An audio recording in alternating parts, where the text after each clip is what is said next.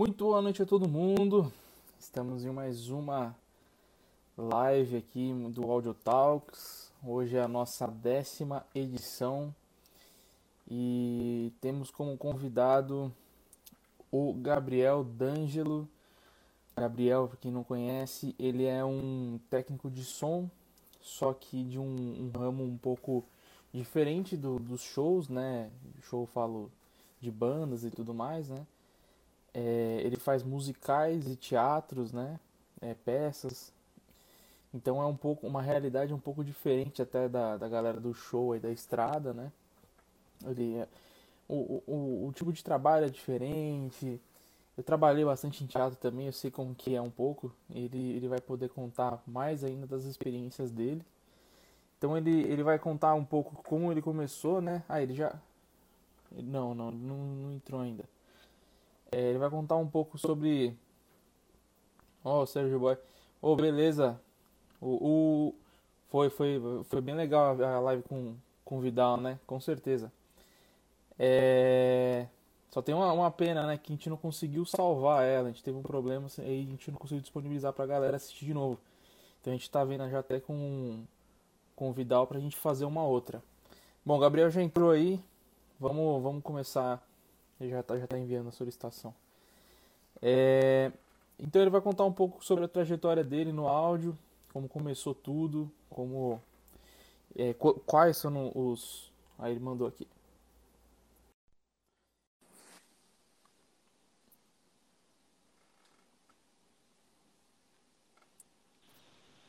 Opa! Fala, cheguei. Gabriel! E aí, tudo bem? Tudo certo, beleza? Sim, sim. Pô, que maravilha. Obrigado pelo convite aí. Vai ser um prazerzaço poder falar com você e com todo mundo que tá aí. Pô, que isso. Obrigado você aí que tá participando com a gente. Me tira uma dúvida, de onde que você é? Eu sou do Rio de Janeiro. Ah, que legal. É, essa, é, e... essa, essa área de teatro é muito forte aí no Rio também, né?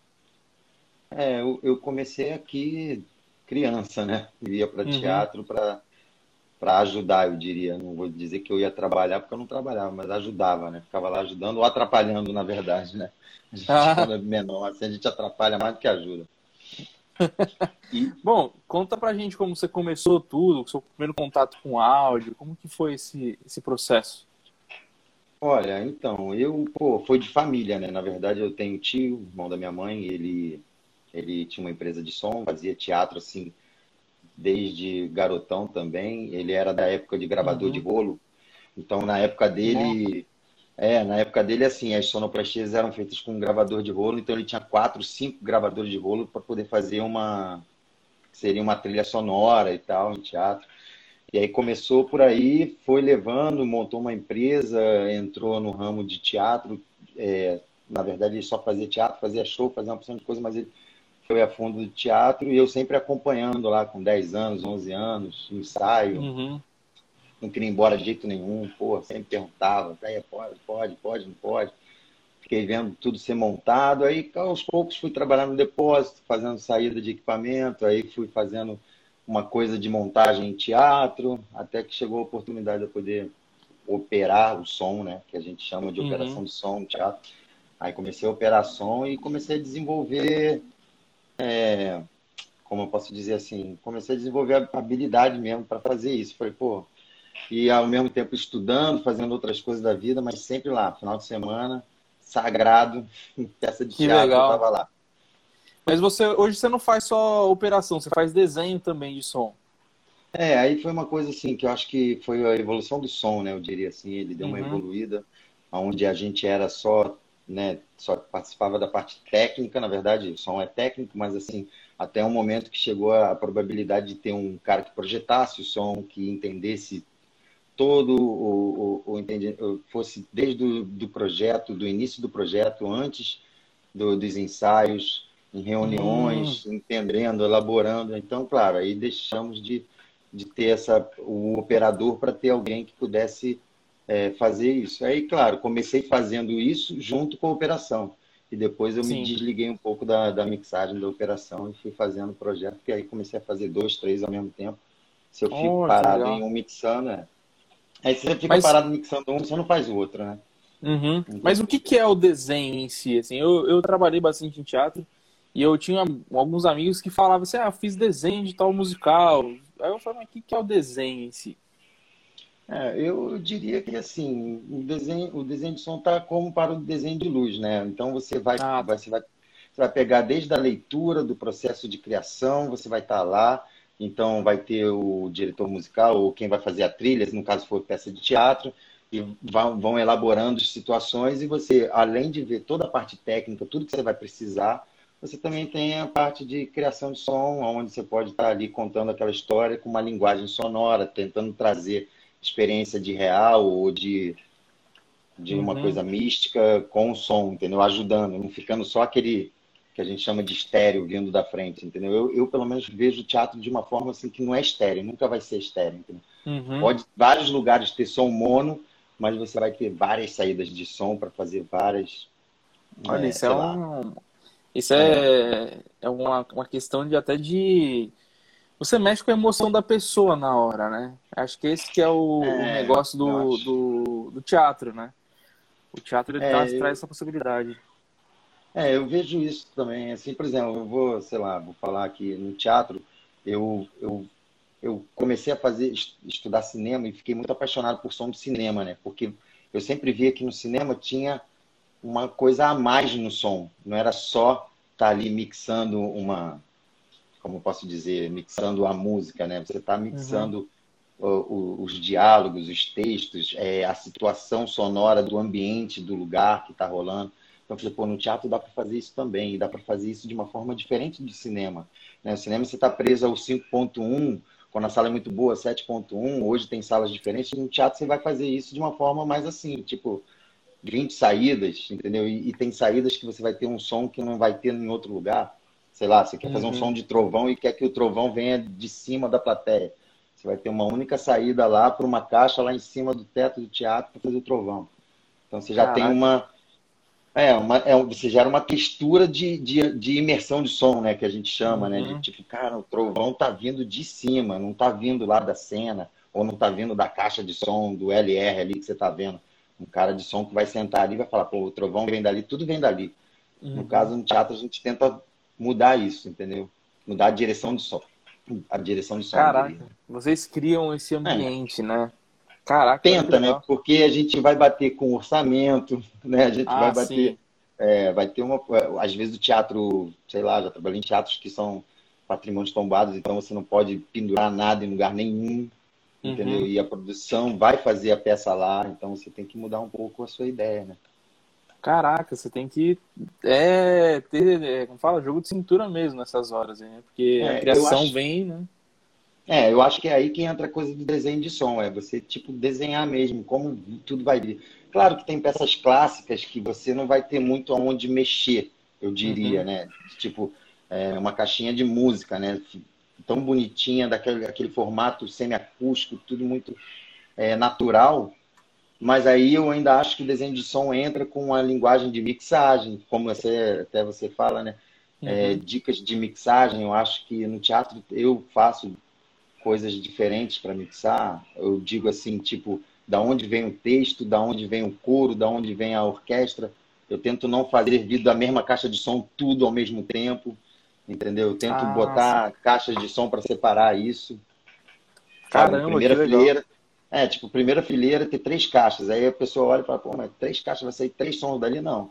Vai sair a voz do meio e as duas do, das, as duas de lá de fora vão estar com a banda e com o coro. Então quem senta ali já tem uma sensação de mixagem diferente, entendeu? Hum, olha que legal. Você já aproveita é. toda a dinâmica de palco até. Sim. Olha que bacana isso aí. Usa muito é... delay, muito processamento para poder fazer isso funcionar é. de acordo. É, acaba se divertindo no lado técnico também, né? Eu acho que o desenho de som ele tem muito a ver assim, com essa diversão do lado técnico, né? Você pode fazer experimentos, Sim. eu diria. Às vezes dá errado, às vezes dá certo. Não tem muito. Qual que foi sua primeira peça, você lembra? Que você operou? Pô, Olha, provavelmente foi um infantil, né? Porque eu estava lá podendo fazer, sei lá, eu tinha uns 14, 15 anos, eu estava operando um infantil, certamente era uma pessoa em cena e não devia nem ter microfone, era só sonoplastia e ah. duas musiquinhas. Eu não lembro da peça, mas eu lembro que foi no Teatro Zimbinski, na Tijuca. Eu falei, cara, é, vai ser a primeira vez, é, tipo, morrendo de nervoso, achei que ia morrer naquele dia. Eu falei, cara, hoje eu vou morrer. Sabe, você vai pro teatro já pensando, meu Deus, eu tenho uma estreia. E até hoje é assim, vou te falar, a gente não muda não. Quem faz teatro, até hoje chega a estreia, a gente já fala, minha nossa, queria estar em casa, deitado, não queria estar aqui. Dá um, é... certo, é um certo nervosismo. Opa, para mim travou aqui. É, não, realmente dá, dá um desespero teatro, né? Eu, eu particularmente também sempre, sim, até no show hoje em dia, eu trabalho com PA, né? Com, ao vivo. Sim. Eu também tenho esse, esse, esse nervoso, né? No começo. É, você, qual, qual, quais foram as, assim, as principais peças que você considera que foram as, as melhores que você trabalhou? Cara, é, é assim, é, tem, tem a peça que eu trabalhei que teve um orçamento grande de som e que aí se faz uma coisa muito interessante de elaboração de desenho de som e de mixagem que, que entra assim muito no, no, no meu coração que eu diria é, de habilidade de fazer som, né? E tem aquela peça que uhum. é, é, pô, não tem nada a ver com isso, é muito menor, mas você alcança um lugar diferente, sabe? Então eu diria assim, tecnicamente uhum. falando, a peça mais complicada que eu fiz foi o Ghost. Foi uma peça muito complicada, musical Caraca. sobre o filme Ghost, né? Era complicado no uhum. sentido de, de sonoplastia, tinha muita sonoplastia, com uma mixagem com uma orquestra de 18 músicos, mais, sei lá, 32 no elenco, 32 atores, cantores, mais, mais microfone de ambiência, de, de, situa de situação de, de instrumento sem fio em cena, que além da orquestra tinha outras coisas em cena. Aquilo foi bem interessante de fazer. Tinha, eu tinha muito. Vou dar um exemplo de uma coisa que eu acho que a gente não, não vê muito por aí mas a gente faz isso no teatro. Eu acho muito legal. É, por exemplo, é, eu tenho um som que tinha que sair de um rádio. Então eu uhum. botava perto desse rádio, eu botava é, um, um PSM 900, um, um IR. Uhum. Aí ele, esse IR saía por uma caixa de som. Essa caixa de som estava plugada numa bateria de moto para poder ela ser é, móvel. Então eu tinha essa sonoplastia no cenário lá que não tinha como eu chegar com um cabo nesse cenário que ele entrava e saía de cena. Então eu tinha que ter um sistema de som que funcionasse ali totalmente sem fio. Então isso era muito, muito bacana de fazer. Aí, olha. É, isso foi aí, no aí eu, eu, fiz isso em algumas peças que eu pude. Né? Assim, quando dá, a gente faz, né? O Ghost tinha esses elementos, pô, o Gabriel Amato, tô vendo que ele tá aí. Ele foi stage manager, ele tava lá comigo vendo Assim, uma oh, grande roubada. Eu digo que é uma grande roubada, mas é uma maravilhosa roubada para experimentos assim. Então a gente tinha uma cadeira que se mexia, tinha um som da cadeira se mexendo. Era meio assustador. Então tinha aquele, aquele som de wiki de madeira. Aí tinha uhum. que ter lá uma caixinha para produzir isso, para dar aquela sensação que é da, da cadeira e não ficar uma coisa numa sala de dois mil lugares, esse som pequeno da cadeira vindo do PA, entendeu? Isso faria. Ah, isso perderia o desenho de som. Eu digo entendeu? É, essa linguagem de imagem de som. Você fala, pô, o som tem imagem? Pô, tem. Você pode justificar aquele elemento como uma imagem real. Então, pô, se a cadeira mexe ali faz um barulho, aquilo é, para ser real, com intenção de, de, de ser tenso, você faz o quê? Eu, pelo menos, faço o quê? Gero muita credibilidade à cena. Então eu faço aquilo se tornar real, para o espectador estar tá lá sentado e falar, cara, a cadeira se mexe. Ele, ele até esquece hum. que tem um som sem fio ali, não sei. Ele sente a cena e vai. Por isso que é muito subjetivo. Mas, pô, funciona. Se eu boto no PA, sei lá, vou dar um exemplo. Se você bota no PA LR, esse som alto, e a cadeira está do lado direito do palco, lá no fundo, e, o, e a pessoa, a, a, a pessoal da plateia que está do lado esquerdo, ouvindo isso na caixa do PA, então você imagina, você está sentado aqui, aqui é a cadeira, esse som vai para você por aqui, te tira essa imagem. Tira. Você perde então, a... É, é uma imagem. a referência. Som. É, é, então, é aí que para mim gera a credibilidade de real da cena. Então, cara, fica tão real que você até esquece que o som existe, que aquilo ali. Você jura que o som, pô. Eu já tive eu já tive peça que eu fazia que, que, tipo, som de porta batendo, sabe? Alguém batendo na porta. Uhum. Aí uma vez eu fui falar pro ator, pô, como é que tá esse som ali, ali no fundo do palco? Tá, tá muito alto, não? Porque às vezes a gente faz um som muito alto no palco para poder chegar na plateia com a intenção que vem do palco. Uhum. Só que aí fica alto no palco, né? O pessoal do palco vai ah, reclamar. Ah, tá. tem, 30, tem 30 pessoas lá, então eles vão acabar reclamando, né? Aí eu perguntava, falei, e aí, tá muito alto? Ele, como assim? Não é alguém que bate ali, não? Na, na porta mesmo? Eu falei, não, cara. O ator falando isso. Eu falei, não, cara, quem faz isso sou e eu. O cara disse... Lá na, é, na mesa de som, vou lá e dou um play. Tum, toque, toque, toque. Rola o som de porta. É, e o, é cara, o cara descobre isso no final da temporada, né? É, tipo, aí nem acredita e fala, ah, mentira, claro que vai alguém ali, bate, você tá maluco. Eu falei, pô, eu que tô maluco, eu fiz. Mas é assim, é, é divertido. Então, eu me divirto muito com isso, mas me divirto muito também. Ao mesmo tempo que eu tenho esse elemento de sonoplastia, eu tenho, no Ghost, por exemplo, eu tinha a orquestra fazendo uhum. trilha e junto com a orquestra eu tinha sons tensos, tipo tremolos, é, som de vulcão, para gerar um ambiente místico, é, uivos, gritos de fantasmas, assim, por fora da música. Então você está mixando. Aí você está mixando dois solistas, é, mais 20 pessoas no coro, aí o coro distribuído em sopranos, mesos, barítonos, tenores. Você separa tudo na mesa, aí vem a, a, o, a som, som de tensão, o som de ambiente da orquestra e a orquestra que a gente chama de cozinha, aquela que está uhum. tocando e você fala, cara, e aí, como é que mixa isso aí? Sem, às vezes a gente não tem tempo para ensaiar, né? Como a gente gostaria, né? Tipo, um mês ensaiando, não tem. Caraca. Aí faz. Aí fica bom depois. No último dia da peça, eu falo, agora tá bom o som. Fica é, bom no é... dia, né? Na hora que você vai, no dia da, da última, eu, no último ensaio, é, fica bom no dia, né? Eu diria que fica bom no último dia de apresentação. depois de três meses, você fala, agora o som tá bom. Fala, ah, caraca, agora, agora eu peguei a mixagem. É, que aí você conhece é... muito bem a peça. Caramba, bom, e qual, é... e você, você se lembra um pouco de qual foi o primeiro musical que você fez, assim, desses grandes? O primeiro musical, com certeza, foi A Gaiola das Loucas, com Miguel Falabella dirigindo, Diogo Vilela e Miguel ah. Falabella atuando uma história maravilhosa de comédia, né? Ambos estavam uhum. fazendo. Não sei se você conhece a história da Gaiola das Loucas, é uma história muito, muito engraçada. Acho que eu, eu fiz muita peça engraçada de musical, eu digo. Né? Eu, eu agora você fala. Isso aí foi em que ano, o, o... a Gaiola das Loucas? 2008, talvez. Eles, eles iam fazer de novo mais pra frente? Eles pensaram em fazer alguma coisa assim? Eles fizeram depois turnê sem o musical. Fizeram um musical com orquestra, com elenco gigantesco, com cenário gigantesco, e depois ficou um ano e meio em cartaz com 10 atores e trilha sonora no playback para poder fazer mais a peça, que era muito divertida, e cortamos números de balé, números de coro, aí não tinha essa parte. Não sei se eles não. depois pensaram em fazer de novo, talvez sim. É porque eu, eu, em 2015 eu tava, eu trabalhava no Teatro Eva Harris, na Livraria Cultura em São Paulo.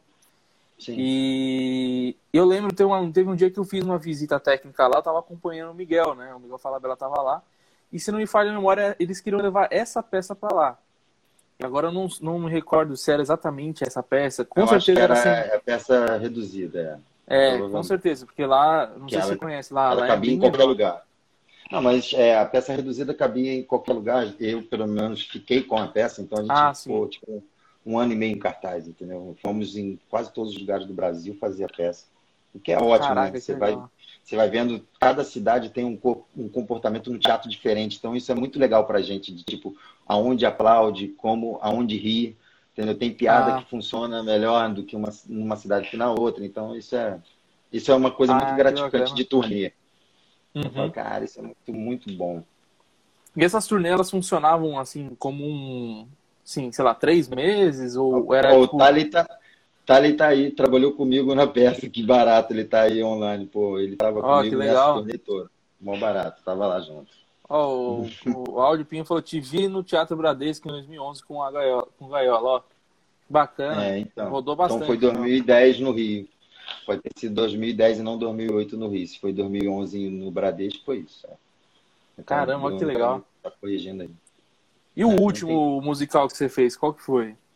Assim, é, agora até da... parar. É. O que... Eu tinha dois musicais para estrear, né? Só Caraca. que então não considero que fiz, porque não estreou, né? Mas o último foi A Hora da Estrela, com a Laila, com a Laila Garran, não sei se é, Já ouvi falar dessa peça dela, né? Ela, a última peça que eu fiz com ela foi o Gota d'Água Seco, também foi um musical que ficou muito bacana. Aí eles, agora, a produção da Sarau pegou a, Esse, a história. Você falou, gota, é, como que é? Gota d'água seca? É, Gota d'Água Seca. Porque. Vocês foram no teatro, no teatro Porto Seguro, não foram? Sim, ficou lá em cartaz, no Porto Seguro. Você assistiu onde? Não, eu o, não sei se você chegou a conhecer lá, o Hélio Schiavon. O Hélio Sim, Schiavon, claro, é, o Hélio Schiavon ele é meu, meu pai, né, quase, né? Eu falo é, ele, cara, que maneiro. Eu comecei trabalhando com ele, né? E Sim. quando construiu o Porto Seguro, eu, eu, eu, estava, fiquei muito tempo lá. E aí acho que ele chegou a mandar alguma foto do, da peça de vocês. Ah, pela estrutura, né? Lá, é, a última peça que eu fiz lá foi o musical da Elza Soares. E ah, foi muito bacana que ele ficou do meu lado lá. Foi muito bacana esse dia que eu falei, pô, Hélio, você tá aqui do meu lado aqui, vamos ver como é que é a mixagem dessa peça aqui. E a gente se divertiu muito, porque eu fiquei fazendo a peça o tempo inteiro falando para ele tudo que eu ia fazer na mesa de som. Então é, foi bem diferente. E, e, e como é pilotar aquela SSL lá, né? Aquela lá é uma maravilha. É, na, é, na verdade, lá eu tive que fazer com a CL5, porque como eu faço projeto por ah. snapshot, e tem vários, né? não é um, dois, não dá para programar um, um, Musical não tem como você chegar no lugar e usar a mesa que está lá, entendeu? A não ser uhum. que essa uhum. mesa seja a que você está usando no projeto. Então, eu, é, eu faço a mixagem toda e mando para a SSL, e a SSL distribui, vira só o processamento ah, da, olha que legal. do som. É, porque aí eu chego lá Caramba, com um milhão de cenas, um dia só para montar, entendeu? Então eu já chego com o som pronto. É, pronto ah, então você, você, produz todos os snapshots antes e aí você vai só dando play lá no gol. é, mais ou menos, mais né? Ou menos na assim, verdade. É, na verdade, o, como o espetáculo é vivo, né? Estamos controlando a energia viva. É, se você uhum. só deixar os, os canais abertos e trocar de cena, vai ficar horrível. Aí entra a parte do mixador, é ali que ele resolve tudo. Resolve a mixagem diária, né? Porque cada dia a gente uhum. vai ter nuances diferentes, não tem como. E o nosso trabalho é deixar tudo igual todos os dias, né? Essa é a meta. Caramba, que legal, que bacana, meu. É, o, o Gabi Silva fez uma pergunta. É, eu não sei se isso também pode ser para musical. Você, eu acho que musical é muito conceito, né, da, da produção. Mas qual é efeito e parâmetros que você usa na caixa de bateria, musical que você usa bateria, né? Que deixa um som legal, assim, para você. É que isso é muito conceitual, né? A gente tá falando muito de. Num teatro, vamos supor, vamos supor né? Num musical. Você usaria em qual situação, assim, um, um reverb e tudo mais? O que você Cara, usaria? então, eu, eu uso muito reverb em musical. Pô, meus, meus colegas que trabalham comigo, até muitos não gostam, né? Porque eu acabo dando. É, porque assim, a música não. A música é muito musical, principalmente da Broadway, a música ela, ela tá em paralelo ao que você vê da dramaturgia. Né? Uhum. Ela, você, o músico não está ali, né? Você tem a orquestra que está ali tocando para o ao vivo, mas é como no cinema. É, o, sabe, a música está tocando, mas não está naquele ambiente tocando, né? Ela está contando a história, está te, te dando essa emoção, mas às vezes no cinema ou no teatro também tem essa brincadeira de tipo a música tá na cena e passar para a orquestra ou da orquestra passar para a cena. Eu já fiz isso, eu acho muito legal esse efeito. Mas assim, falando de técnica de caixa de som, o que eu costumo fazer muito é comprimir horrores a caixa, né? Porque uhum. o cara tá ali aberto, perto do, do elenco e se ele enfiar a porrada na caixa de som, ele vai ele vai ferrar com a gente. Então a ideia é que ele não toque tão forte, mas precisamente a gente faz esse som bem comprimido. Eu uso reverb, normalmente eu uso reverb curto, uso plate. Eu acho o plate um reverb muito bacana para caixa. E soa sempre muito uhum. bem nos teatros, né? Eu gosto de plate pra caramba, ah. assim, eu acho que soa muito bem, funciona muito bem, mas assim, é... aí tem uns truques que eu faço de mixagem que eu acho muito bacana no teatro, é o seguinte, quando tá, tá a, o que a gente chama de música background, né? Música atrás, tipo, tá rolando um uhum. texto, é, é cena de texto e tem a música ao mesmo tempo. Essa música eu sempre eu costumo botar essa orquestra com bastante reverb para não dar a sensação que ela está vindo do palco, para dar a sensação que ela vem como se fosse espacial. E aí, se o cara sai desse texto e vai cantar, aí a gente reduz o reverb e aumenta o som direto da orquestra, que eu chamo de interferência de som para trás e o som direto. Então a gente traz a orquestra para frente e elimina o reverb. Então isso dá a sensação de que a orquestra saiu lá do fundo e veio para frente, pá, e gerou uma pressão. Um, Caraca, olha que legal. Um punch, como fala. É. Doideiras Caramba. de mixagem, eu poderia dizer. Que sentou legal. ali, sentou ali e inventa. Eu sempre falo isso, senta e inventa, é. cara. Mas isso também faz parte até do. Não sei se eu posso estar errado, mas isso faz parte até do desenho, até, né? Do, do... Sim, mas teatro. aí tem diretores musical que provavelmente vão falar assim, pô, mas o meu sonho parece estar tá na banheira e de repente vem para frente, não gostei, entendeu? Aí você tem que ter essa medida. Não vá também fazer uma coisa assim que fique horrível. Tem que ter a medida também, porque é, às vezes você vai afundar esse som é, eu, eu tenho esse problema, né? De tipo, tá tendo texto, então eu gosto de botar a, o, o som incidental bem para trás, porque o texto está em evidência. Só que Entendi. tem uma fra... aí tem uma frase da flauta lá que se o diretor musical novo ele fala, pô, mas tem uma frase que eu escrevi aí da flauta. Eu falo, mas essa frase da flauta, meu Deus. Aí volta a mixagem, tira o reverb da flauta. A flauta estava lá no inferno, volta a flauta para cá, entendeu? Então tem essas, esses pequenos probleminhas assim que aparecem. Caramba, que legal. Você normalmente você roda com a console ou você usa, no caso musical, você roda com a console, né? É, eu, eu, eu, antigamente rodava, hoje não, porque hoje no Brasil inteiro aí você consegue achar tanto a CL5 quanto a Profile Avid, né? Então quando uhum. eu faço quando eu faço musical, eu tento escolher uma dessas, na verdade, já pensando em turnê pensando de tipo, pô, vou chegar lá em Minas, vou, depois vou para Recife, então eu tenho que ter essa mesa lá no mercado para poder ser alugada.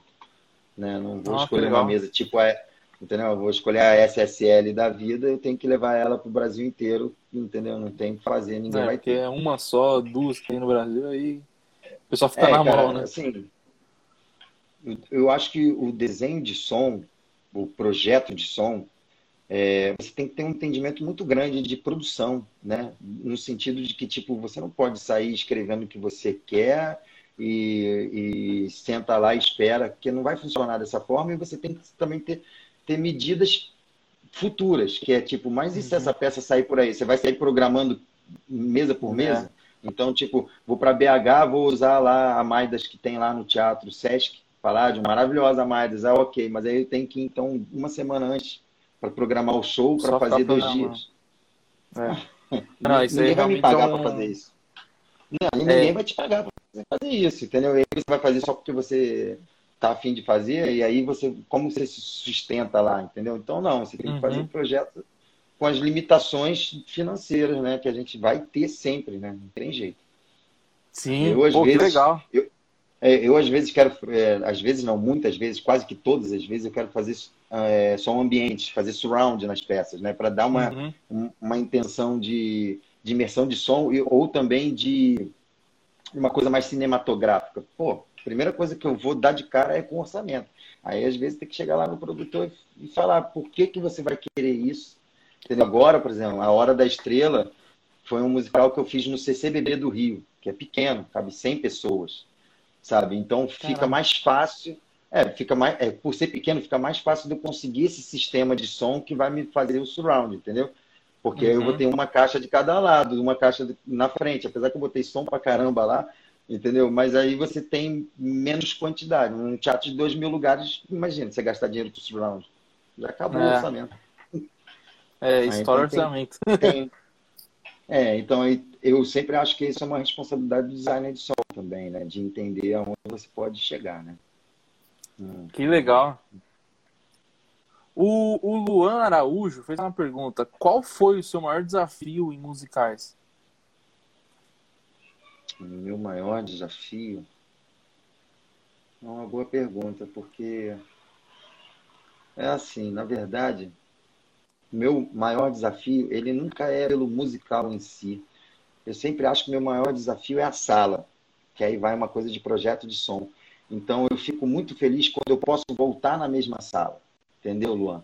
Quando você volta na mesma sala, é, por mais que o musical seja diferente, você muito, a primeira vez que eu entro na sala, eu sempre faço um projeto que ele não fica inteiramente perfeito. É impossível de ficar perfeito, né? E até porque tem as dificuldades uhum. da peça da peça que você vai estar trabalhando. Mas eu acho que uma coisa que eu sempre fico feliz é a superação que eu tenho quando eu entro na sala de novo e falo, putz, agora eu vou fazer um outro projeto que vai ser diferente daquele e que vai me salvar. E tem salas que são muito difíceis. Pô, em São Paulo tem Teatro Alfa, que é difícil de fazer uhum. som lá. É bem difícil. É. Eu fiz, eu tive a oportunidade de fazer três musicais lá. No terceiro eu falei, porra, agora eu acho que agora... isso é bom. falei, cara, agora dá para ouvir tudo em todos os cantos do teatro. O teatro é bom, é belíssimo, é um teatro que tem a acústica perfeita para não ser sonorizado. E aí quando você vem com a interferência de caixa de som, aí que você é, aí que você só. É, exatamente isso, né? Porque aí você meio que reverbera tudo, né? Tipo, fica meio que só, às vezes uns lugares fica ruim de ouvir. É isso, isso alguns é. teatros têm esse problema mesmo. É, o, o próprio Luan fez outro. Per... Pode falar, pode falar. É, não, voltando nesse assunto, eu fiz umas coisas que eu também achei muito bacana, que foi fazer teatro musical em praça pública de graça. Que legal. E assim, com a expectativa de no mínimo 10 mil pessoas. Então, tipo, é, é pensar num, music, num musical show, né? Com versão de som show, né? Um LR uhum. gigante com a ideia de ser show. E a dificuldade ali estava na seguinte, que eu estava usando, eu tenho que usar microfone de lapela, né? Por ser teatro por uhum. ser microfone Omni. Por que Omni? Porque ele gera é, essa teatralidade, entendeu? Ele não é um, um, som duro, é um som especializado. Então, especializado, ele, ele gera verdade, ele, ele condiz mais com o texto. Imagina todo o texto no 58. O som ia Nossa, ficar horrível. muito ruim. Sem espaço. É. é, sem espaço.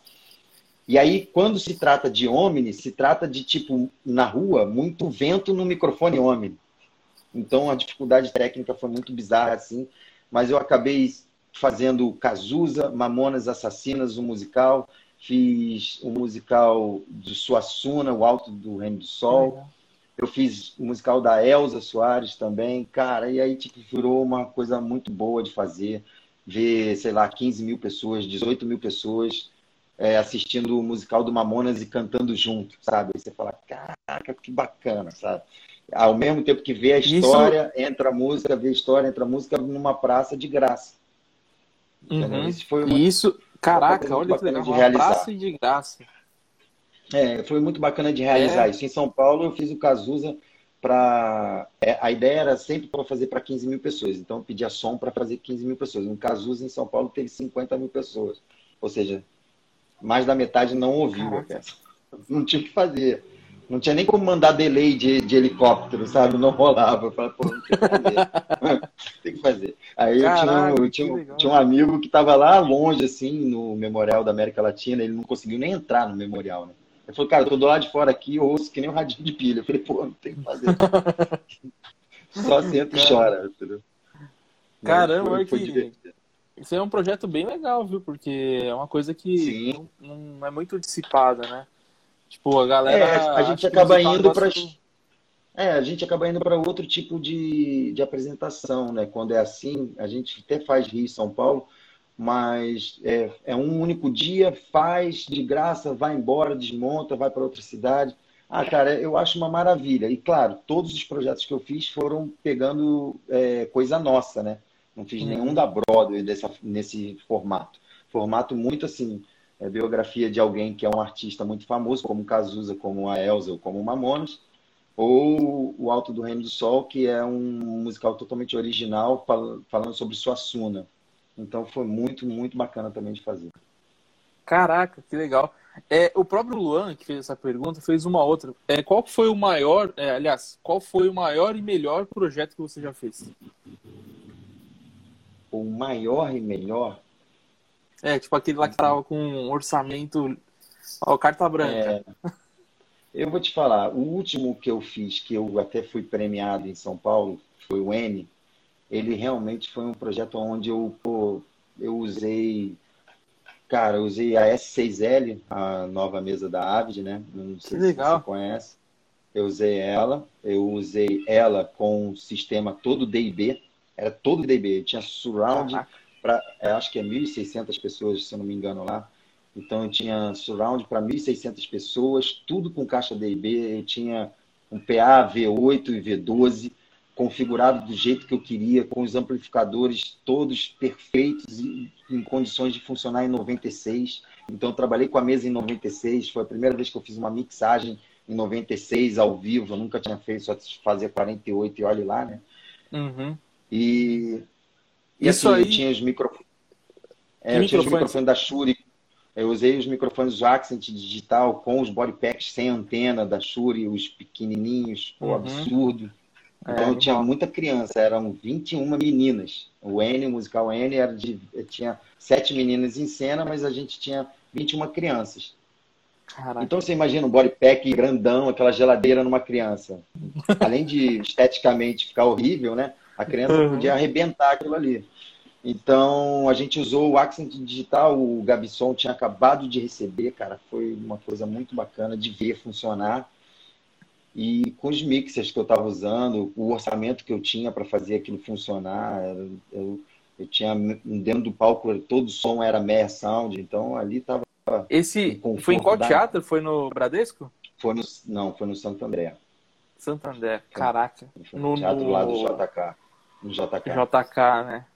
Caraca, Ah, que legal. Você, bom, você teatro chegou já a usar o- os DPA? Os microfones O- DPA? Sim, eu uso bastante DPA, os lapelas lá no caso. É que assim, em, em, em- em mulheres e dependendo do figurino, eu opto pelo MK1, que tem um fio muito pequenininho. O couro, Uhum. eu uso muito DPA Heavy Dutch, que é o que aguenta muita pressão, porque o couro Sim. normalmente é formado por, por bailarinos também. Então eles não vão só cantar, eles vão cantar e vão dançar. Então eu preciso dessa resistência no microfone. E os homens eu Uhum. costumo usar DPA, é, o DPA mais fininho, normal, 4061. Agora eu uso 4161, que é o novo da DPA, que Caraca. eu acho muito bom. Ah, Caraca, que legal. E, e, e é difícil de encontrar os DPA aqui no Brasil, né? Ou você, você encara bastante, bastante locadoras que tem no Brasil. Não, é, aí entra uma questão também de orçamento. Isso é uma conversa que eu tenho sempre com o produtor de, de ser próprio, né? de ser investido como patrimônio. Porque isso você vai alugar, querendo ou não, dependendo da coreografia que você vai ter no, no musical, ele vai ser danificado através de suor e isso não vai durar muito tempo, né? Se eu tenho Uhum. aquela pessoa que tem que fazer uma coreografia que, além de ter muito movimento, o figurino é muito quente, o refletor esquenta tudo, o ar-condicionado, por mais que funcione, não pode ser no máximo, porque senão o solista que não está dançando perde a voz. Então você tem que ter toda Uhum. essa orquestração aí. Isso acaba sendo um material de consumo. Apesar de custar, sei lá, 400 dólares para cima, cada um, isso é consumo do som. É, é aí que a gente começa a entrar em desespero quando eu digo de orçamento, entendeu? Porque se eu usar microfone usado, pô, cara, a experiência que eu mais tenho, assim, é de pegar lapela usado e lapela novo. O lapela novo é um som extraordinário, entendeu? O lapela usado é um lapela usado, cara. Ele a, a diferença não é um 58, entendeu? Não é um 58 que você dá na cabeça de alguém e ele está funcionando perfeitamente com as Funciona. qualidades iguais. Cara, não é, não é. O lapela, sei lá, você espirrou nele já já é outra coisa. Entendeu? Nunca Sim. mais ele volta a ser aquele microfone brilhoso com qualidade de som, entendeu? Já era. Espirrou a Mas, tia, mas aí nessa ocasião vocês alugam? Não, aí a produção vai, compra esse material e, o- e investe. Caraca. Sei lá, um musical grande, é, um musical grande acaba comprando 40, 60 microfones desses para fazer uma temporada de cinco meses. Entendeu? Se tiver 25 Caraca. no elenco, o cara tem que comprar 40 microfones. Rapaz, É, aí ideia de comprar, É, esse- é, então, é esses orçamentos gigantes que as produtoras têm, pô, eles acabam usando tudo, né? Porque você vai lá, o cenário maravilhoso, gigantesco, aqui, gastou uma fortuna para fazer aquele cenário. Figurinos e figurinos, gasta-se tudo. E, e aí eu, é a mesma, é o, que eu, o que eu falava com o produtor é isso, você gasta, você compra um figurino e ele vai ficar aí. Você compra um microfone, ele vai ficar aí, mas você vai poder usar em outra peça. O figurino provavelmente não. Não, é. Então é, é até um melhor investimento esse microfone do que o figurino. O figurino ele é, fica ali, não tem retorno. Né? O, o microfone tem, você vai usando em todas as outras peças, até ele morrer. Usa o microfone Sim. até morrer. Caraca, ainda mais um DPA, né? Que é caríssimo, assim, convertendo até o dólar e tal, isso é bem caro, né? É, o, é. o Requião Mix fez uma pergunta: qual, é, qual seria o me melhor microfone com custo-benefício para coral, assim, que você acha? Mas é, em, em, musical, porque teatro musical a gente só usa lapé, né? Agora, se for é. para fazer apresentação de coro, um microfone, você diz condenser assim? Uhum. Olha, eu gosto muito de DPA, sabe? Eu usaria DPA para qualquer coisa. Então, espirrou, bota um DPA. Ah, vai pegar não sei o que, um DPA. Eu, se eu não me engano, é DPA 1011. Acho que o, o nome dele é 1011. Eu uso ele para muita coisa. Pra, de over de orquestra, para elementos uhum. na orquestra de metais, como para coral. É, claro, tem musicais que nem todo mundo está em cena cantando, a gente às vezes também tem a opção de ter pessoas do lado de fora cantando, aí a gente faz uma casinha, essa casinha entra quatro pessoas para fazer o reforço do coro, porque a coreografia às vezes é insana. Então, um uhum. cara cantar uma coisa dificílima, fazendo uma coreografia dificílima, tem que ter um apoio de fora. E isso pode ser ao vivo, como pode ser também gravado. As pessoas gravam coro para poder fazer a coreografia, mas não é full time, né? Não, não digo nem no Brasil, digo fora. No Brasil sai mais barato botar o cara para cantar do que o cara gravado, né? Tem isso também. Uhum. Tudo, é caro. Me, fala, né? me tira uma dúvida. É, você falou o negócio da Broadway e tudo mais. A Broadway, Broadway ela traz os musicais para o Brasil ou ela já tem uma, tipo, uma curadoria aqui no Brasil? Como que funciona isso? Não, funciona. Eu entendo muito pouco disso, mas o que eu entendo é o produtor vai lá e compra os direitos. Aí ele pode comprar os hum. direitos parcial ou integral.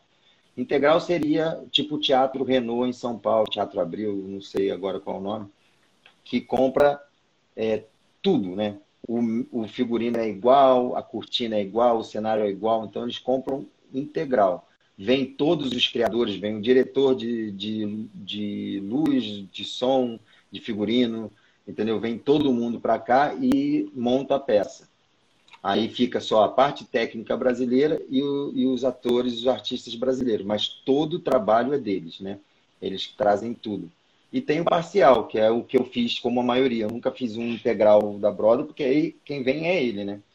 Uhum. É, e aí o parcial é isso, compra as músicas com direito a poder mudar os arranjos, tipo descer tom, é, mudar a orquestração, reduzir né, a orquestração, porque você pega um musical, são 24 músicos, aí você passa para 16 aqui, então você vai, quando comprar, tem que avisar, vou passar para 16, vai ter substituição, o cenário Caraca, vai ser livre, eu não quero fazer um cenário diferente, então tem métodos para comprar. Então, é, é claro que eles vêm aqui ver se ficou legal, aprovar, se não gostar de uma coisa ou outra, fala, não, mas isso não tem nada a ver com a minha peça, tira.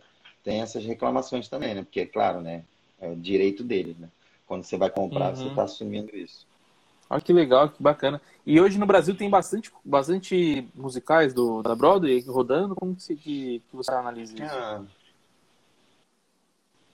Cara, musical da Broadway é só onde tem teatro grande, né? Claro, tem os, os off-Broadways, né? Que, eles, que a gente chama reduzido. Então, que eu posso dizer? Uhum. Que ano passado, ano passado eu estava fazendo alguns. Ano passado eu fiz Peter Pan, que é da Broadway. Eu fiz A Cor Púrpura, que também está em cartaz ainda esse ano. Parou por causa do, do, Covid, mas está rodando o Brasil, está em turnê. Que é A Cor Púrpura eu acho um musical assim, sensacional, fantástico. É absurdo o musical. É, ano passado eu fiz. Hum, quais foram que eu fiz da Broadway? Eu fiz esses dois. Aí eu sei que também estava em cartaz o Escola do Rock, que estava no Santander, ah, também é da Broadway, famoso, né? sensacional. Né?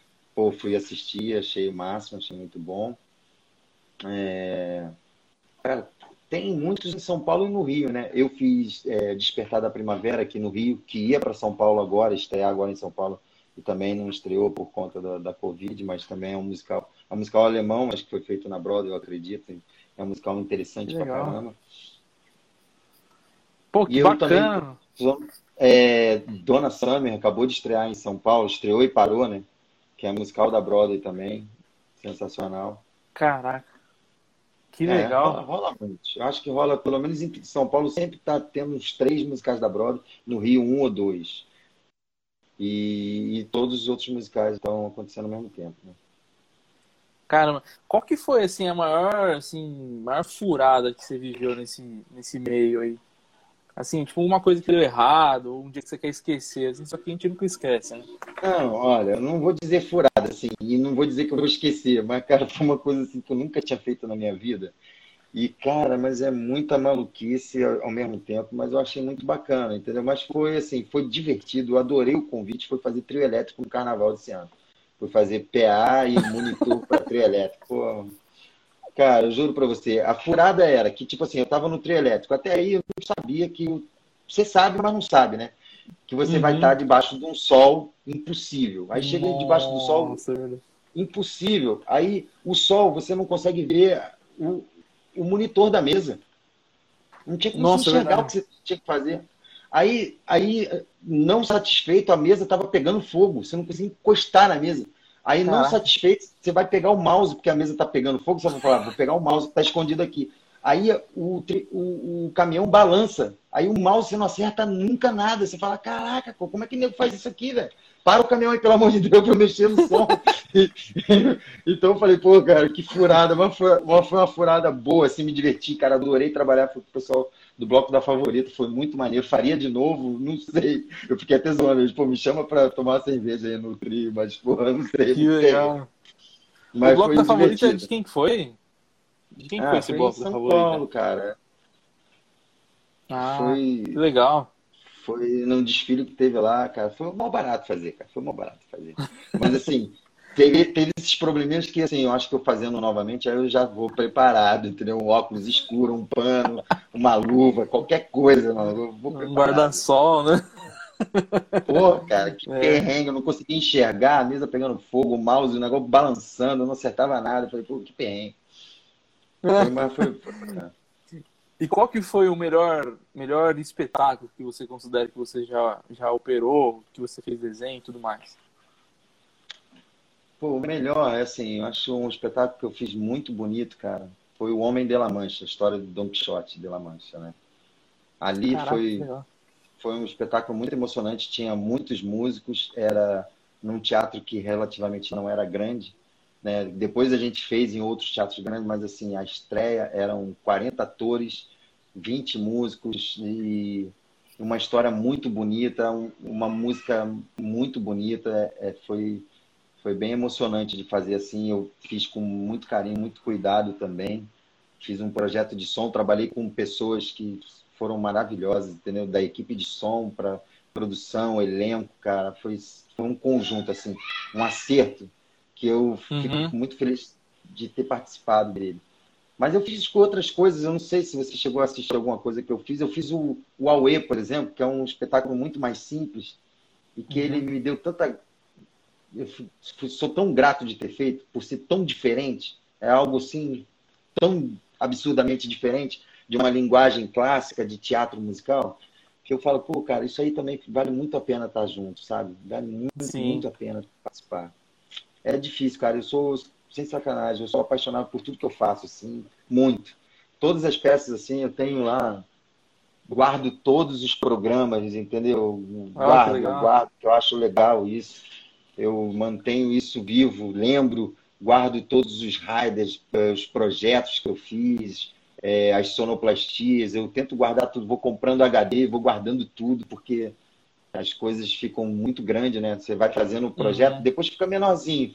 Mas aí eu deixo tudo, vídeos de ensaio. Aí quando você vai ver só de ensaio, você tem 500 GB de ensaio. Você fala, meu Deus, o que eu vou fazer com isso? Mas não jogo é... nada fora. Não consigo você... me desfazer. Você foi premiado com o melhor desenho de som o ano passado, foi isso? Foi ano passado. Eu fui premiado com o musical N, que é o musical da Broadway, uhum. pelo prêmio Bibi Ferreira. que é um, Caraca, que é um prêmio só para musical. Ah, não, agora esse ano passado foi para musical e para teatro, mas ele era um prêmio só para musical e assim, é, eu fico muito feliz de ter sido premiado, mas ao mesmo tempo eu fico sofrendo porque são muito poucos prêmios que têm a categoria de som. Assim, ah, se, eu for, se eu for contar no dedo quantos prêmios de teatro, teatro musical tem no Brasil, nem dá. São mais de, hum. de 10 fácil. Mas, assim, eu consigo contar quantos prêmios do Brasil a gente tem para categoria de som no teatro e são dois. É o Reverência e o Bibi Ferreira.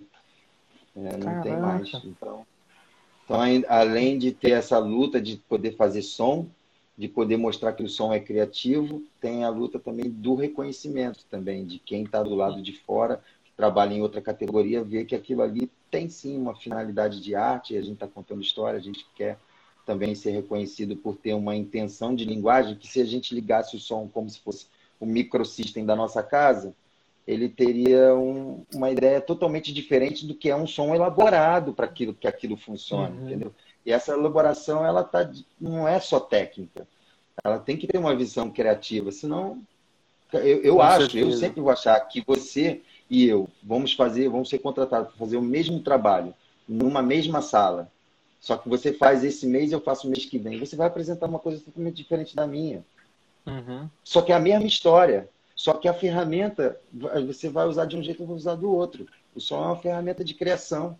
A gente está ali, eu pelo menos tento estar 100% né, né, focado nisso.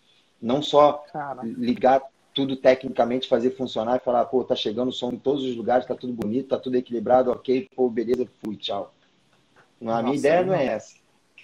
A minha ideia é, tipo, pô, tem aquele pedacinho ali que pô, o diretor, o produtor deixaram fazer um, inventar um negócio, então eu vou lá feliz, pô, invento, falo, pô, e aí, gente, ficou legal?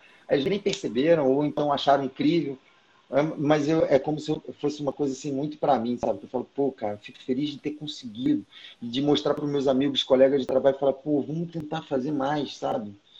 Uhum. Sei lá passar essa vontade para os outros também é muito bacana. Todo mundo fala, puxa, é muito bacana, vamos fazer. Eu falei, vamos fazer, cara. Vamos inventar aí. O máximo Sim. que você vai ouvir é não, achei horrível, tira. É, só, isso, aí, isso. isso tudo é conceito, né? Isso aí você tá. É, é criação, é. cara. Isso não tem regra, né? É, pô, adoro trabalhar com a Laila, a Laila que fez, eu fiz a última peça agora com ela, né? O, o a Hora da Estrela, que é, é, a gente tem muito isso. Eu sempre converso muito com ela sobre conceito, né, de som. E tenta uhum. explicar o porquê. Porque também tem muita gente que não está afim de ouvir, né? Você fala lá, não, porque é. isso aqui é um conselho, cara, não, tá bom, tá bom, mas abaixa. Abaixou, já tirou o conceito é. todo que tinha. Aí já pronto, tá bom. Eu acho muito bacana quando tem essa disponibilidade do outro lado também, né? Não adianta também você ficar dando, batendo na porta e ninguém abre, né? Tem que ser uma coisa é. que você. Isso, isso eu acho que é um, é um, é um passo, né? Que a gente vai, vai acabar dando isso aí. Porque até então no teatro a galera gasta a verba maior com a iluminação, né? Fato, né? Tipo, a iluminação é o carro-chefe do, do, teatro. Acho que depende, Mas... cara. Acho que depende. Acho que é, depende. É, então. Tem, eu, eu tem vejo... peça de teatro que vai gastar mais com cenário. Vai, eu acho que vai muito ah, da peça. Sim, é. tem, tem peça que você não vai ter cenário. Mas é um puta musical com, sei lá, 10 milhões de reais. É um puta musical, mas não vai ter um cenário entendeu? Uhum. Que você vai falar, nossa, gastaram uma fortuna nesse cenário. Mas tem peças que você vai falar, cara, gastaram uma fortuna nesse cenário. Ou na outra você vai falar, gastaram uma fortuna no figurino. Ou, ou, ou uma fortuna na luz, uma fortuna no som. O N que eu fiz ano passado, dava para ver que tudo era muito caro. O som era muito caro, a luz era muito caro, o cenário era muito caro. Porque é um musical muito grandioso, com uma estética para ser muito bonito. Pô, o cenário era impressionante. Eu ficava olhando o cenário e falava, cara, vim fazer o quê aqui? Som, é. meu Deus. Caraca, cenário, entendeu? Aí você vê, aí você vai ver a luz do cenário e fala, minha nossa senhora, os figurinos, caraca. Ao mesmo tempo tem aquela gratificação, pô, eu tô nesse projeto aqui, pô, olha que bacana, eu tô assinando esse trabalho de som, por uhum. mais que não fique excelente, não fique bom para muitos, né? O cara sentou num lugar lá péssimo, falou, pô, não entendi nada, o som tava horrível. Acontece, né? Naquele dia, às vezes, não tá Sim. bom. Não dá certo. Deixa eu ver aqui, o, pe... o pessoal mandou umas perguntas aqui. É, quanto, o Sérgio, o DJ Boy, mandou uma pergunta. Quanto tempo demora para preparar um musical? No caso, o desenho, ele quer saber. Da parte da montagem, o Sérgio? E aí, Sérgio, do, tudo bem, cara?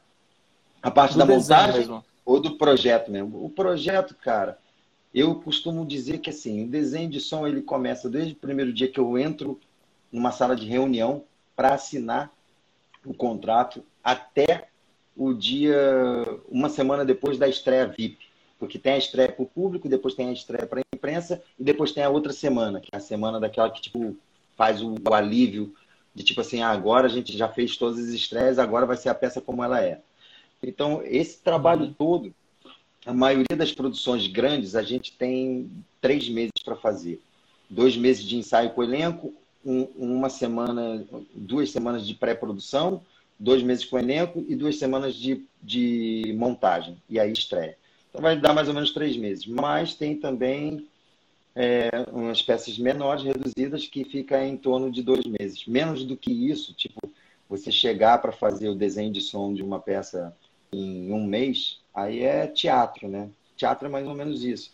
Dois atores, uma porção de trilha, uma porção de sonoplastia. Em um mês, mais ou menos, você levanta tudo, elabora, vai lá, monta, ensaia, estreia cabe tudo nesse lugar. Ó, Respondido aí? Bacana, hein? Acho que foi bem respondido. Mostrou todo um cronograma. É, eu sou meio. Eu sou meio assim com cronograma, cara, porque se não tiver, não funciona, não, cara. É muita gente, é muita coisa acontecendo ao mesmo tempo. A gente. acho que a, a maior preocupação que eu tenho é a organização, de tipo, o que, que começa a montar, a mesa de som tem que ser muito organizada, mas muito organizada, não é pouco não. Ela tem que uhum. ser muito organizada para facilitar a mixagem. Quanto Sim. mais a mesa é desorganizada, mais difícil é de mixar. Chega uma hora que fica impossível. Você fala, cara, não tem como fazer essa peça. Aí você vai entender que você tem que mexer na organização de, de programação, você tem que mexer também é, os cabos. Eu sempre falo assim, pô, teatro, cara, não, não é igual o show que você vai montar e vai embora. Então, cara, o cabo tem que estar tá passado bonitinho, tudo ajeitadinho, porque se você precisar entrar ali, você vai ficar três meses em cartaz. Então Sim. não tem como ter aquela macarronada atrás do rack. Não. É, não Todos pode. os cabos têm que estar separados e visíveis. E falar, cara, aqui é tudo isso aqui, mas às vezes você, você se dá mal né, nesse sentido. Mas quanto mais eu tenho essa organização controlada, o resultado certamente é menor.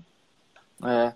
Agora, agora aquela pergunta que eu, que eu te falei que ia fazer é qual técnica que você acha que, que você usa, que você conhece e tal, que você pode passar para a galera que é muito que você acha que é útil? Ah, eu gosto de eu gosto muito da técnica de fazer ao invés de 2.0, fazer o 3.1, né? Então no teatro eu uhum. sempre uso assim, eu vou ter várias saídas de som mas a imagem de som que eu vou ter vão ser de referência de três canais. O que, que eu quero dizer isso quando eu tenho uma imagem de som com várias saídas? Eu vou ter três, três sinais vindo do palco, mas eu vou ter várias caixas distribuindo esses três sinais, porque é, tem lugares pequenos, tipo lá a primeira fileira, eu vou ter 18 uhum. caixas lá, mas elas vão estar divididas em três sinais, entendeu? Eu vou ter três peazão, cluster central e os clusters laterais. A minha ideia é sempre ter a voz vindo do centro e a música vindo do LR. Com isso eu tenho uma dimensão de mixagem que eu consigo. Aí a ideia é, é, a ideia é passar isso para a sala inteira. Então, uhum. tipo, o cara tá sentado lá no balcão, ele vai ter três canais para ele lá, LR de banda e voz. Às vezes o aí, eu... aí, aí começa a loucura. Eu tenho um reverb de texto que está no centro né, nesse canal central, e eu tenho o reverb de quando ele vai cantar uma música solo no LR. Aí, se a música dele é uma música que é mais contando a história e menos triste, aí então esse reverb vai para o centro, não vai para o LR. Se a música é muito triste, eu boto no LR, que aí fica mais como se fosse mais em você assim do que mais do que direto, entendeu? Uhum. Então a minha ideia é muito voltar a mixagens fazer com esse pressentimento. O couro também, eu boto couro no centro, boto couro no centro, mas eu abro mais o couro. Então, eu posso abrir mais a orquestra, tipo, a orquestra só está no LR, o couro está no LR no center, mais volume no LR do que no center, e eu tenho a voz que está no center e no LR, mas ela tem mais volume no, no center. Então, você tem três entradas de som, entendeu? Três uhum. dimensões uhum. de som. Eu gosto de fazer mixagem assim. Aí vai, se você tem 5.1, aí você bota coro na frente, atrás, a orquestra voltando, microfone, aí eu boto o microfone de surround da orquestra, ou o microfone afastado do instrumento, ou duplico o canal e boto lá atrás, ou faço outro tipo de delay na programação, vai variar da sala. Ô, Gabriel, assim... o, o Instagram vai cortar a gente em três. Aí, estamos de volta. Estamos de volta. Então, você estava falando da, da disponibilização do, do 5.1, 3.1 e tal. É, como que você, você encontra mais em qual, assim, 5.1? O que, que você encontra mais no Brasil hoje?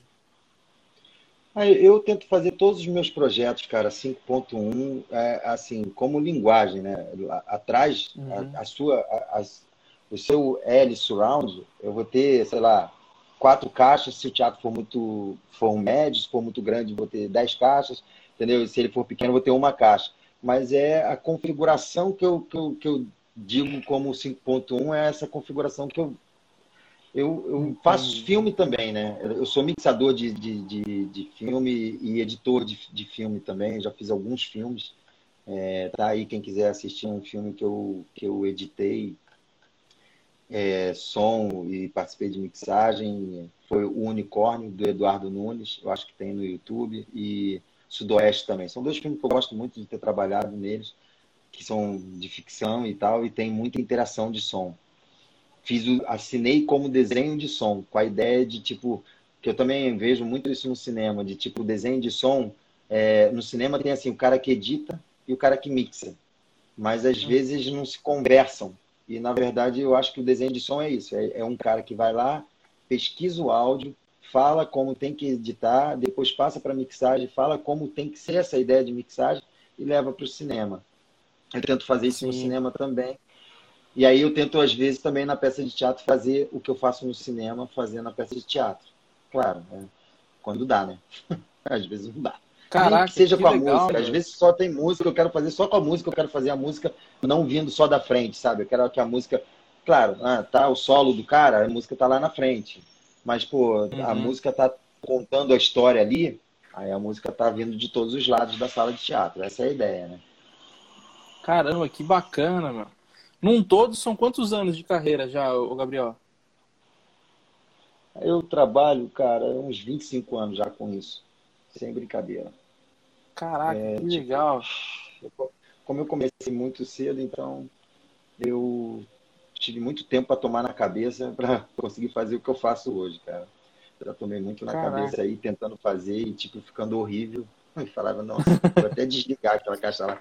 Desliga aquela caixa lá que não deu certo, não, sabe? Desliga, desliga, tá horrível. e, e alguns acertos, pô, fui até contemplado com o prêmio e fico muito feliz por isso. Pô, que bacana. Eu, uma galera toda, né? Eu não ganho ah, prêmio sozinho, né? Eu ganho com uma galera, assim, tipo, o, o N, a gente tinha duas pessoas no palco, duas pessoas na mesa de som, a gente tinha mais dois técnicos mesa de som, e ainda teve mais eu e mais dois caras, mais eu, eu mais um, um associado meu de designer montando, com mais quatro técnicos montando. Então, tipo, a gente tinha uma equipe gigantesca para fazer funcionar aquilo lá. Não Caraca, foi brincadeira, não. Pô, Gabriel, muito obrigado, viu, pela participação, por ter aceitado o convite Pô, eu que agradeço aí. pelo convite. E ter tá de olho no passado aí. Eu Pô, vi que legal. o Vidal deu, deu aí entrevista, queria ter visto, mas não, não fiquei sabendo. Não, o Vidal, ele, ele, ele, não fez uma entrevista, ele fez, é, foi quase um, um, uma live do Gustavo Lima aqui. Ele foi, foi ah, loucura, foi bem legal. Cara, ele tá fazendo obrigado, Gustavo viu? Lima. Não, não, não. Eu falo assim, é, é foi quase ah, 3, tá. 4 horas de live aqui. O negócio não embalou. Assim. É, e ele falou assim: ah, não tem roteiro comigo, não. O negócio vamos embora, né? Ele, é, ele é bem um cara bem é. divertido. Então, é, mas. Não tem muito isso, roteiro. É, não, a gente não, não pode seguir um roteiro. Mas, pô, muito obrigado pela participação, viu? É, é muito legal ter uma galera que, assim, a gente fala muito de show, muito show, show, show, ou é estúdio, estúdio, estúdio e a gente não passa uma outra realidade do que acontece aí no Brasil, né? Que é essa parte de teatro, que eu acho que é... eu vim, eu vim do teatro, pô. Eu comecei no teatro, como eu falei com, com o Esquiavon, que para mim foi um professor. E, e, é uma outra realidade. Eu via. Eu acho eu não sei se vocês conhecem, eu, eu fui em dois musicais, o Nine, que foi lá no, Sim, no Porto Nine Seguro. E o Rock. O Nine eu não assisti, mas eu sei. O Rock Horror Show. Ambos foi do Ademir. Os dois eu não assisti. Infelizmente não, não pude assistir. foi de quem que você falou? Foi do Ademir. Ademir fez ambos. Foi, foi ele que fez lá no. Foi, os dois foram no Porto Seguro, né? É, a estreia foi lá no Porto Seguro. E aí nesse esse meu tempo. É, um baita musical. E eu acho que a emoção que aquilo gera, daquele do momento, é uma coisa indescritível, que é muito diferente do show, entendeu? Então acho que foi, foi é, muito, muito, legal diferente. você participar aí para mostrar pra gente também. Ah, o Sérgio falou: parabéns, Gabriel, pela carreira de sucesso. Pô, obrigado, sempre. Sérgio. Pô, então é assim, muito obrigado. Quando a gente tiver uma outra oportunidade, vamos fazer uma outra, uma outra entrevista aqui também, outros assuntos, beleza? É, o musical tem uma porção de assunto que eu digo assim, cara, que os assuntos que jamais você na plateia perceberia, sabe? Ah, não é possível que eles fizeram isso para funcionar. Como o caso de um radinho lá que funciona vendo o som é. desse radinho. Pô, você jamais senta ali e fala assim, cara, como é que isso está funcionando ali? Uhum. Você não para pra pensar, você só vê a peça. Você não faz ideia que tem todo um esquema maluco para aquilo ali funcionar. Mas é Exatamente. muito divertido, né? Por trás de tudo aquilo acontece uma produção imensa, né? É muito legal isso é. aí. Meu, muito obrigado é, novamente. Muito obrigado. É... Valeu, cara. A gente se encontra aí. Eu sempre falo para galera, o Brasil é pequeno, o teatro também, esse meio do teatro é mais, menor ainda, né? E a gente é, se encontra por aí. Beleza? Valeu, viu? Valeu, obrigado. Valeu, um abraço grande. Tchau, tchau. Falou, tchau, tchau. É isso aí, galera. Muito obrigado a todo mundo que participou aqui com a gente.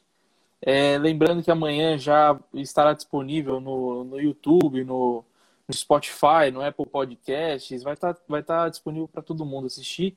Infelizmente, a gente não conseguiu disponibilizar o do, do Vidal. A gente teve um problema para baixar os, os episódios lá e acabou que não deu certo. Bom, é isso aí, galera. Valeu, até uma próxima. Falou!